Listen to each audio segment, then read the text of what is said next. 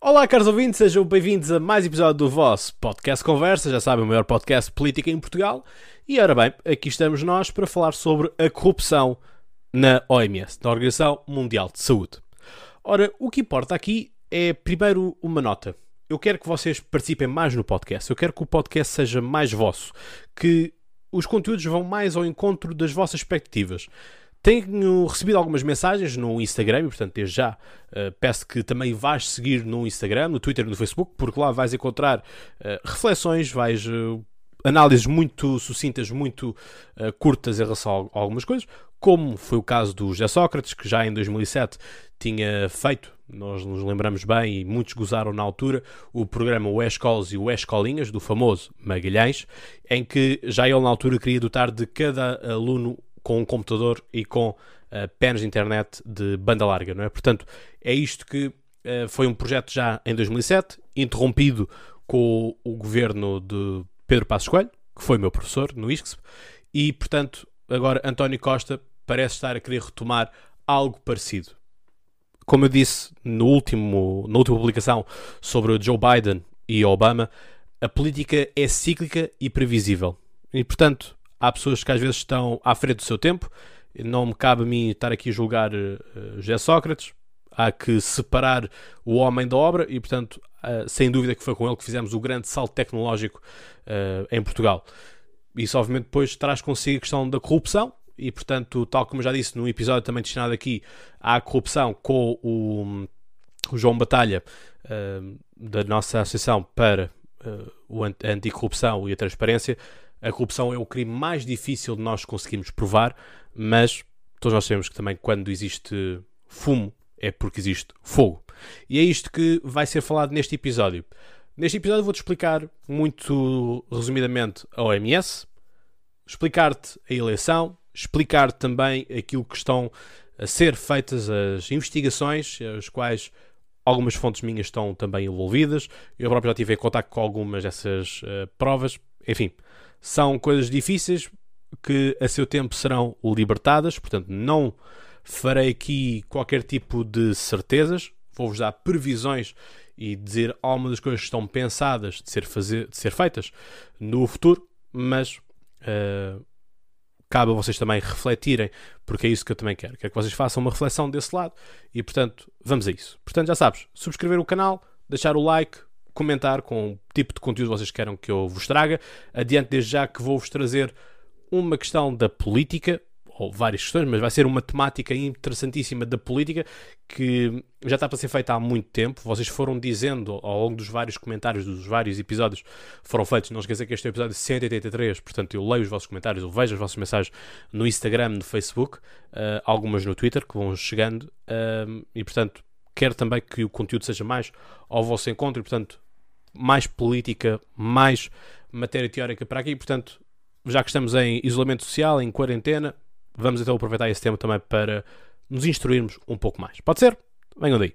Portanto, já sabes, Apple Podcast, deixar 5 estrelas, seguir no Spotify, enfim, já sabes essa linga-linga toda, mas nunca é demais uh, explicá-la.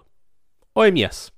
OMS é uma organização para portanto é a Organização Mundial de Saúde, mas é uma organização afeta à ONU, assim como é a FAO, que é da, da Agricultura, por exemplo, como é também uh, a Unicef, ligada às crianças, que nós vemos muitas vezes uh, campanhas de recolha de fundos, etc, etc. Portanto, temos uma série de instituições que estão ligadas à OMS. A OMS depende de budget, depende de contribuições que os próprios países também fazem ficámos todos chocados com o posicionamento de Donald Trump em relação ao ter retirado o seu financiamento à Organização Mundial de Saúde, que corresponde, a fatia dos Estados Unidos corresponde então só a 15% do orçamento global, e portanto dizer-vos o seguinte, que as organizações são financiadas pelos Estados-membros, mas também por doações privadas. Sendo que essas doações privadas, umas são mais claras do que outras. Mas isso é uma questão de vocês também fazerem as próprias investigações. E o que importa aqui é os países entram com dinheiro. E entram com dinheiro para que a Organização Mundial de Saúde possa operar em redor do mundo naquilo que toca a missões de, de, de, socorro, no sentido quando há uma pandemia, quando há um, um surto de uma determinada doença, a OMS intervém com fundos próprios, com equipas médicas próprias, com pedidos de ajuda de outras uh, organizações, como os Médicos Sem Fronteira e tudo mais. Portanto, todas essas uh, organizações acabam por se encaixar umas nas outras e fazem isso. Portanto, é uma das organizações ligadas à ONU, Organização das Nações Unidas, não é? E isto, vamos então falar de Tedros. O Tedros, o Sr. Tedros, que é quem é o dirigente, é o diretor-geral da OMS desde 2017. Todavia, tem parado uma certa nuvem sobre o Sr. Tedros e sobre Xi Jinping. Eles são amigos, isso nós já sabíamos, mas mais do que amigos são camaradas. Pois é, o Sr. Tedros é um reconhecido investigador de uh, microbiologia, de pandemias, de vírus. Portanto, estes são um dos seus atributos que ele coloca no seu CV, no seu resumé. O que importa também vermos é que ele já esteve muito ligado à política. Foi inclusive ministro dos negócios estrangeiros da Etiópia. E isto leva-nos a perceber, então, mas se ele era da política, qual é que é o partido dele? Pois bem, fazendo uma pesquisa nos partidos, conseguimos então encontrar o seu partido, que logo pelo logotipo conseguimos perceber quais são as tendências e quando nós vamos ler os manifestos e quando vamos ver as tendências, ora bem, é um partido marxista-leninista na sua ideologia. E portanto, está automaticamente ligada e suportado pelo Partido Comunista Chinês. Portanto, mais ligação do que isto, não há. O Sr. Tedros foi à disputa de, das eleições com candidatos vindos da, da, da, França, vindos da Inglaterra, vindos uh, da Índia. Um, o Irão, acho também chegou a propor na altura um, uma candidata. Portanto, são, são as coisas que importa nós vermos. Portanto, como nós vimos na altura das eleições do secretário-geral uh, António Guterres, portanto, vários países submetem, é, patrocinam a sua candidatura. Tedros foi então submetido à sua candidatura pela Etiópia, obviamente. Ele ganhou as eleições um, contra o, o, inglês, o David uh, Navarro, portanto, tranquilo, uma boa expressão de, de votos, uma, uma, vitória clara, portanto, nada disto a acontecer a nível de corrupção de, de resultados eleitorais. Por isso também, enfim, tinha sido um escândalo em 2017. Todavia, em 2017, Falou-se de uma coisa, mas isso foi rapidamente abafado e mesmo hoje em dia, se eles forem à procura, uh, vão ter alguma dificuldade em encontrar isso, apesar de uh, haverem sites, haverem uh, jornais que ainda mantêm esses arquivos, e portanto jornais britânicos, como é óbvio, não, é? não, não podemos esquecermos que o segundo classificado foi justamente um britânico, em que o TED, o Tedros, uh, foi apontado uma grande falha no seu currículo. Foi que ele mentiu, encobriu um surto de cólera na Etiópia. Portanto, a Etiópia estava a arder e ele não libertava qualquer tipo de informação, não dizia o que, é que estava a acontecer. Coisa típica em regimes comunistas. Nós nunca sabemos o que, é que está lá dentro, as fronteiras estão totalmente fechadas, a imprensa não é livre, mas depois queremos acreditar na China. Não sei. É muito estranho como é que há pessoas que ainda hoje acreditam na China. Mas pronto, isso é com cada qual. Portanto, já temos aqui um, um certo mal-estar nesta questão do Tedros. Portanto, figura está analisada. Portanto, próximo passo. A nível da investigação que está a ser desenvolvida e que eu já vos tinha falado, que estava a ser apontado por vários jornalistas e já percorreu essa notícia também nos vários uh, telejornais uh, franceses, os números do ano não estão certos. Inclusive, uh, Teve-se agora acesso a um registro telefónico de pessoas a quererem ir trabalhar para o crematório, em que a pessoa que faz o crematório aceita porque tem os seus trabalhadores a dormirem apenas 3 e 4 horas.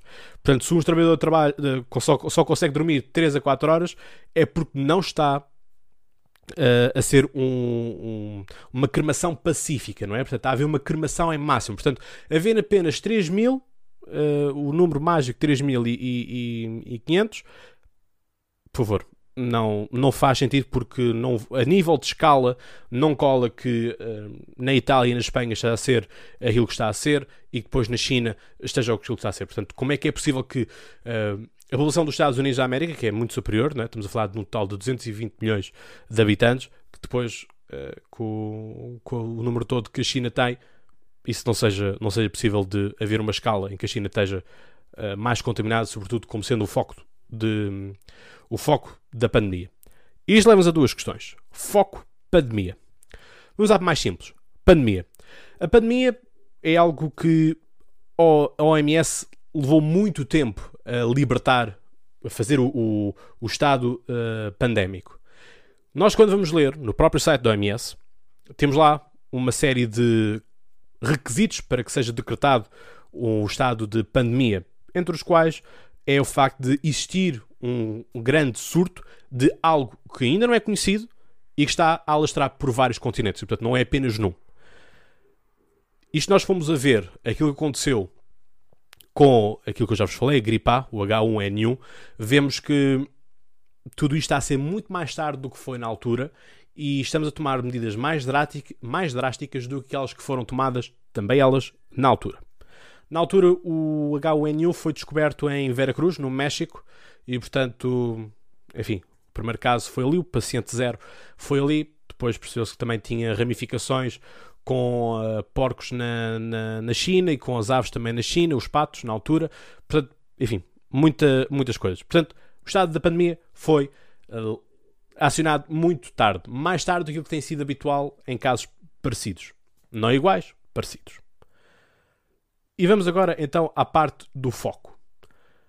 O foco sabemos que foi então, ou dizem então, duas versões. Vamos colocar três.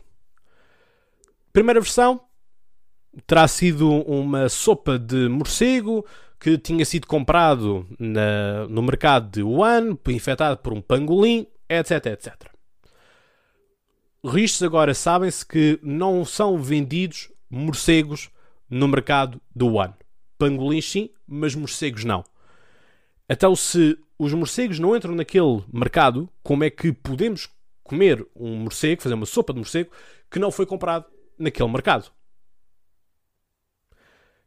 Vou-vos ser muito sinceros, está uma grande embrulhada tudo isto. Uh, estão a ser descobertas demasiadas informações, estão a ser uh, armazenadas várias coisas que mais tarde ou mais cedo serão uh, libertadas. Portanto, não serei eu a dizê-las. Posso dizer que espera-se que mais tarde ou mais cedo estas coisas sejam reveladas. E portanto, e se vocês tomarem nota em alguns discursos de alguns líderes mundiais, perceberão também como é que isto vai. Mas já lá vamos à parte dos líderes mundiais. O foco, portanto, supostamente era este. A China veio dizer que não, que o foco afinal não é o mercado do ano, mas sim o foco foi de um militar dos Estados Unidos da América que participou numa reunião, numa cimeira uh, de militares na China e que ele trouxe o vírus e libertou o vírus na China. Esta é outra.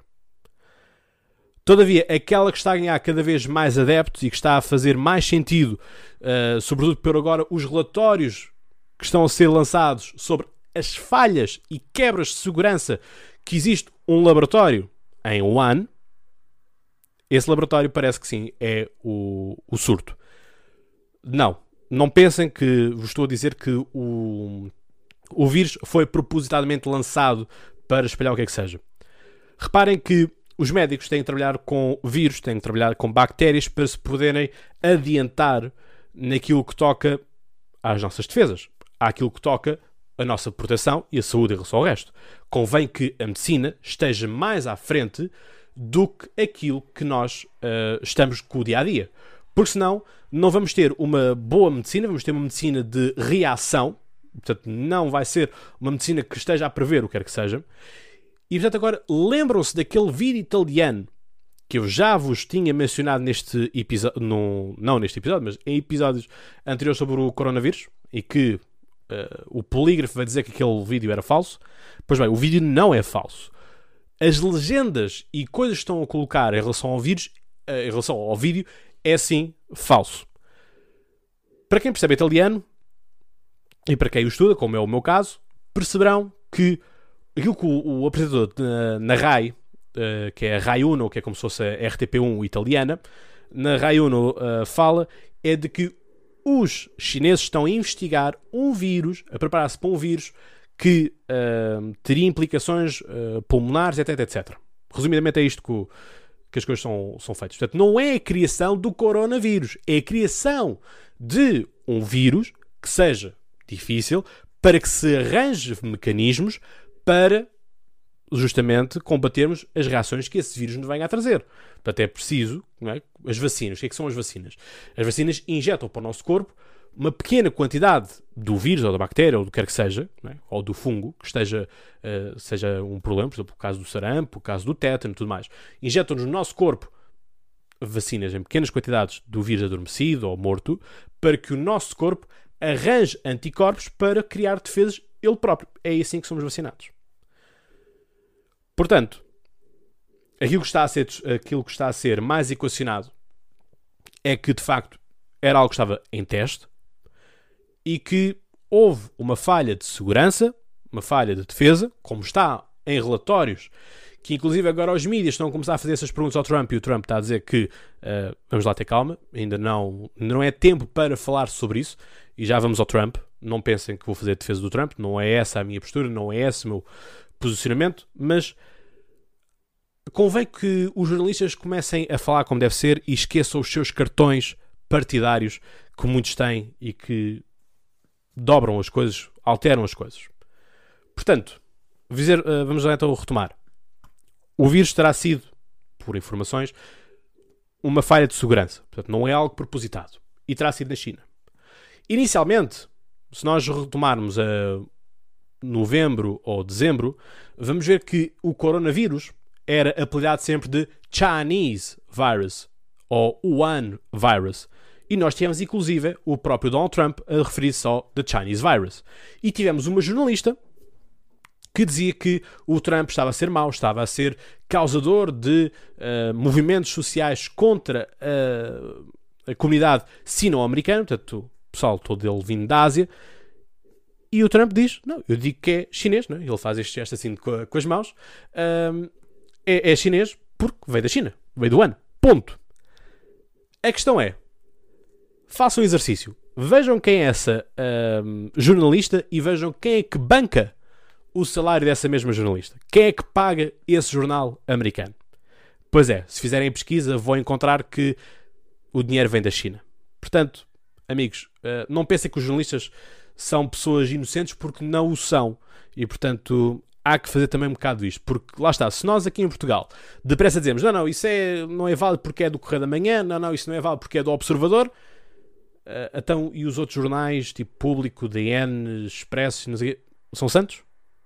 Lamento, mas não há santos em lado nenhum. Portanto, uh, olhos bem abertos, que é isso que é necessário para percebermos este tipo de informações. E portanto, estou-vos a dar aqui informações de borla para que vocês também reflitam e comecem a criar consciência crítica. Portanto, inicialmente era isso que era apelidado. Todavia, a China veio logo dizer que não, que isso era mau e não sei o mais, portanto não podemos referir-nos a isso. Inicialmente queriam falar aquilo de SARS-2, não quis, e portanto a China também não deixou que instituições e a OMS falassem SARS-2 para não criar um pânico generalizado no Sudeste Asiático, porque se nós recolhar, uh, recuarmos a uns anos atrás, percebemos que o SARS dizimou todo ali uh, o continente asiático. Portanto, isso seria trazer traumas do passado que iria colocar em tumulto. Portanto, isso também não era bom. O ano também não era bom porque, enfim, é da cidade, não sei o que mais, portanto, não convém à China ficar conotada com o vírus. E vocês poderão dizer, mas ó Cláudio, o que é que isso tem de ser um nome, ser uma cidade, ser um país, ser uma região apelidada com o vírus? Pois bem, a cerveja Corona, que muitos de nós andámos a fazer memes, memes sobre a temática, teve neste momento uma quebra de lucros de 4 milhões. Tudo isto pelo facto de nós andarmos a fazer este tipo de coisas, mas acredito que certas coisas ligadas, conectadas, acabam por ficar bem ou mal vistas, dependendo daquilo que for o marketing. Obviamente que nesta questão toda do coronavírus, ninguém quer ter um nome parecido uh, com isso, é? portanto já sabem. Uh, esta é a importância do marketing que também uh, influencia nas coisas. Vamos então a Trump. Trump tem estado a fazer um flip-flop das coisas, muito goofy. Uh, enfim, caiu agora também no erro de fazer vídeos autopromocionais, uh, de querer que os cheques de, de subsídio às famílias estejam com o, o nome dele, queria inicialmente a assinatura, isso obviamente não pode ser feito, por questões uh, políticas, não é? Uh, a questão é que, pronto, Trump, uh, comparando isto com Bolsonaro, eu já falei disto com, com outros podcasts que me têm estado a, com quem tenho estado a gravar episódios e com quem temos estado a, a discutir um pouco a política, eu faço muito o entre Bolsonaro e Trump, no sentido de Bolsonaro, Trump e Boris Johnson, se quiserem, foram os três paladinos que disseram que o coronavírus não ia funcionar, que mais valia apanharmos todos e não sei o que mais. Portanto, eh, ideias totalmente opostas àquilo que, que foi dito. A questão é que Boris Johnson e Donald Trump recuaram, ou seja, estão a fazer o caminho da redenção, ao passo que Bolsonaro está sprint até ao fim sozinho. Portanto, o Trump percebe que tem que voltar atrás para não perder eleitorado. Eu continuo a achar, ainda não fiz bem a análise que costumo fazer, mas continuo a achar que é possível. Uh, se ele conseguir fazer com que os números não subam e que os ventiladores que eles andam a produzir sejam rápidos e que também uma cura que eles dizem que andam a produzir também ela se conclua, mesma coisa para uh, uh, o Reino Unido que diz que também já está a trabalhar numa cura e que vai em uma vacina e que vai querer rapidamente testá-la em humanos. Enfim, vamos ver. Mas ainda há salvação, e é este o caminho da redenção. É que nós, no, no, campo da política, podemos estar errados numa outra temática, mas se formos inteligentes o suficiente para voltarmos atrás estrategicamente e assumirmos a culpa e dizermos, bem, vamos lá então uh, voltar àquilo que era antes, as coisas conseguem-se. Até porque, do ponto de vista da economia, o Trump teve a subir imenso, porque aumentou o salário médio aumentou o salário médio a nível nacional. Não é? Os Estados Unidos não têm uh, os sistemas como nós temos de segurança social, mas a nível médio os salários aumentaram, a economia também está melhor, o desemprego baixou, portanto as coisas estão, estão favoráveis para Donald Trump no ciclo da, da economia. Nós sabemos que ele uh, ama a economia de morte e, portanto, vai explorar isso até mais não. Joe Biden, vamos ver se ele vai ter capacidade para isso, até porque também está passar neste momento um, um período de névoa em cima dele por causa de casos relacionados com violações. Enfim, vamos ver. É, que, volto a dizer, é preciso separar a política da obra, a política do homem, e, portanto, os próprios tribunais vão ter que uh, julgar, e, portanto, aí veremos. Os tribunais serão para isso. Portanto, Trump uh, recuou neste momento, tirou essa fatia e tudo mais. Isto, ele não está a ser o único a fazer isto. Há mais países que estão a retirar o apoio ao MS e não estão a declarar. Porque também não querem que os jornalistas estejam a bombardeá-los com isso. Porquê? Reparem numa coisa. Ninguém vai querer, e já vamos voltar ao MS, e aí que vocês vão perceber the bigger picture. Vocês vão perceber que ninguém vai querer estar conotado ao MS por aquilo que vai acontecer. Neste momento, todos estão a começar a retirar o dinheiro, estão a começar a retirar fundos, estão a querer isolar-se eles próprios e fazer as coisas à maneira dos, dos seus países. Porque a OMS ficou mais politizada. E a bomba rebentou quando a China veio dizer à OMS que a OMS tem tirado daí Taiwan, Taipei. Porque nós sabemos o conflito que é Taiwan, Taipei, uh, com a China. É? A ideia de uma só China, a grande China. Ao passo nós temos, então, Taiwan, não é? a Ilha Formosa, como nós também apelidamos, uh, a querer disputar uma outra parte. Aliás, era esta Ilha Formosa, era Taipei, que tinha assento político na ONU no pós-Segunda uh, Guerra Mundial. Todavia, anos mais tarde, com o Deng, uh, a China conseguiu trocar e passou a ser a China, com base em Pequim, a estar na ONU.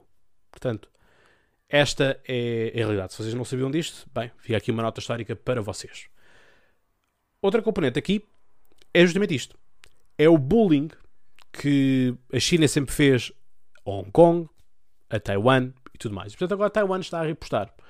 E está a repostar e está a ter apoio de mais países. Mas isto não é falado. Honestamente, eu fico às vezes muito triste com o jornalismo que nós temos em Portugal, porque uh, devíamos falar deste tipo de coisas e não andar a escavar o passado do senhor enfermeiro Luís que salvou uh, Boris Johnson. Mas pronto, é mais engraçado vermos vídeos de gatinhos a darem abraços aos donos na SIC ou então chamarmos de burros ignorantes ao pessoal do Norte na TVI. Mas pronto, é o que temos. E portanto, muitos países têm estado a fazer apoio, inclusive eurodeputados assinaram uma carta de endorsement, de apoio a, a Taiwan, é? e Taiwan agora também já veio com os aviões e com caixas, e nas caixas vem o, a bandeira de Taiwan, é? uh, e depois é Taiwan can help. Portanto, estamos a jogar. Um, a OMS passou a ser o tabuleiro político, o tabuleiro de guerra nesta, neste combate todo do coronavírus e da Covid-19. Sim, coronavírus é o vírus, a Covid-19 é a doença que é originada pelo coronavírus. Portanto, este é o tabuleiro de jogo. A China está a querer monopolizar cada vez mais uh, a própria OMS, a fazer com que as coisas sejam impingidas pela, uh, pela China. Daí que tenhamos este grande debate das máscaras. Enfim, vale o que vale, eu vou abster já de fazer esse tipo de, de coisas porque eu mantenho a minha posição, quem quer que seja mantém a posição deles, portanto, uh, fazem o que vocês acharem melhor para vocês. Eu já disse o que eu tinha a achar. Não há uma posição unânime também no mundo em relação a isso e, portanto, é o que é.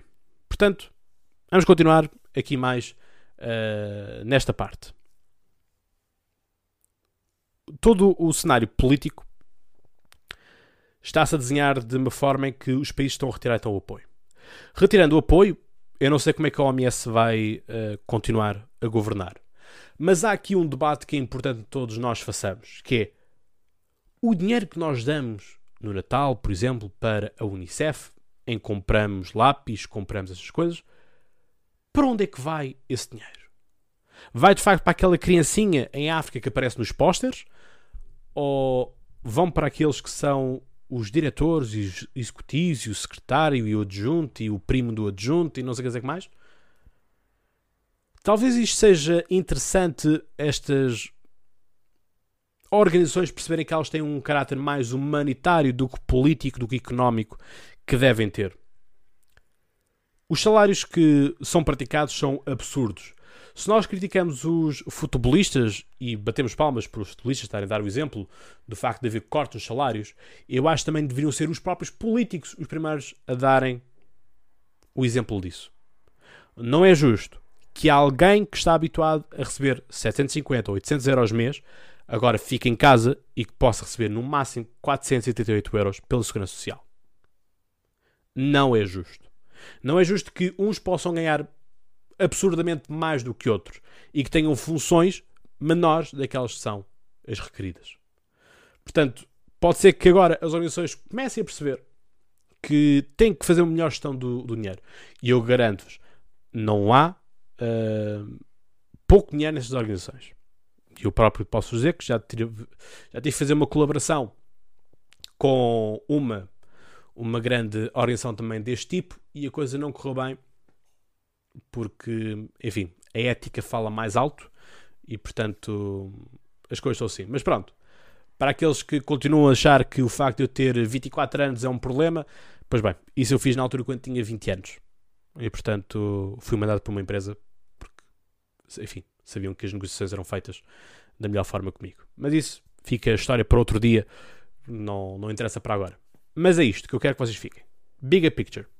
Em que nós temos alinhamentos políticos, marxista-leninista, encobrimentos, quer seja da cólera, quer seja também do facto de a China não disse isto ou mais, uh, mais de forma mais sincera possível. Tivemos encobrimentos porque chegou à conclusão que o paciente zero nada tem a ver, no paciente zero da China, nada tem a ver com o mercado de Wuhan. Da mesma forma que agora estamos a ter uma guerra também da propaganda. Nós vemos agora propaganda a torta e direito. E o mais triste foi o embaixador chinês em França vir dizer que os franceses andam a morrer de propósito para se culpar a China. Meus amigos, lamento, mas isto, isto diplomacia é zero. Ponto. Até porque agora a China vem dizer que está a ser bully, é? está a ser bullied, está a ser uh, alvo de bullying por todos os outros uh, países. É preciso relembrar a China que é ela que faz anúncios onde existe um africano que se aproxima de uma uh, asiática e essa asiática mete-lhe uma pastilha de lavar uh, roupa na boca e atira-o para dentro de uma máquina de levar e da máquina de levar sai depois um menino asiático? Ou então das repressões baratas que estão a acontecer nas ruas em que existe um africano, pumba, logo uh, porrada. E tivemos isto a acontecer, tivemos isto de muitos cidadãos americanos que estão a sofrer represálias neste momento na China. Eles próprios querem uh, vir, uh, voltar para os Estados Unidos da América. Não estão a conseguir. Estão a ser violentados nas ruas. Mas isto não se fala. Pois é. Há todo o mundo lá fora para nós explorarmos. E cada vez mais importa nós termos a capacidade crítica, a capacidade de pesquisa e de não nos fecharmos em casa. No sentido de há mais coisas do que aquilo que nós muitas vezes vemos. As televisões neste momento subiram 40% dos seus ganhos. Temos o Estado a investir a fundo perdido dinheiro hum, para suposta publicidade que virá no futuro para as televisões. Isto depois do golpe falhado daquilo que foi o TV Fest, em que era um festival das, das, televisões, portanto, as televisões estão-se a queixar que estão a perder audiências e tudo mais, e que não estão a ter publicidades para ganhar, e não sei o que mais se calhar se cortarem um bocadinho nos salários dos gestores dessas mesmas cadeias de televisão, de distribuição, se calhar conseguem pagar um bocadinho melhor aos jornalistas. Mas pronto. É isto, não é? É isto que nós vemos, é isto que nós consumimos e nós nunca pensamos. Porque não é qualquer um que monta um estúdio de televisão, não é qualquer um que monta um jornal. É preciso dinheiro. É preciso que esse dinheiro se perpetue no tempo e no espaço. E, portanto, a comunicação social está a acolher aquilo que semeou, que foi uma arrogância desmesurada, em acharem que podiam fazer tudo, em que quem decide as perguntas sou eu, em que quem acha aquilo que pode ser fotografado sou eu, e depois admiram-se que apareçam game changers, uh, como é o caso de podcasts. Eu não falo do meu, falo do a nível geral. Aparecem podcasts, vêm estragar as contas e, portanto, daí que eles vão desmesuradamente comprar podcasts. Tentaram, dois jornais tentaram comprar este podcast, eu disse que não. Uh, e depois sofri represálias por isso, mas isso fica para outra história também. Uh, e, portanto, é isto. É isto que nós temos. É a corrupção na Organização Mundial de Saúde. Espero que tenham gostado. Uh, vão vir então conteúdos sobre. Posso adiantar já. Fazer conteúdos relacionados com explicar-vos como é que funcionam as eleições uh, nos Estados Unidos, do ponto de vista dos delegados ao Congresso americano. Não são todas elas iguais, não é o modelo europeu, são modelos totalmente diferentes. Portanto, eu próprio também tive que andar a estudar para vos conseguir trazer o melhor conteúdo para vos explicar tudo isto e para vocês perceberem. E doravante vai haver também um novo segmento de conteúdos para que vocês uh, possam também aprender política, porque já sabem, segunda-feira vai começar então a telescola e vamos todos poder aprender um pouco mais. E portanto, é isto mesmo. Caros ouvintes, gostei muito de estar convosco uma vez mais. Uh, disse aquilo que era interessante para vocês também de saberem. Espero que tenha esclarecido todas as dúvidas. Há uma questão, já sabem, Instagram, Facebook, estou lá para vocês também. E portanto, não se esqueçam então de partilhar este episódio com todos os vossos uh, amigos, familiares. Enfim, vocês sabem, não é? Portanto, como eu costumo dizer, então vocês sabem mais que de cor.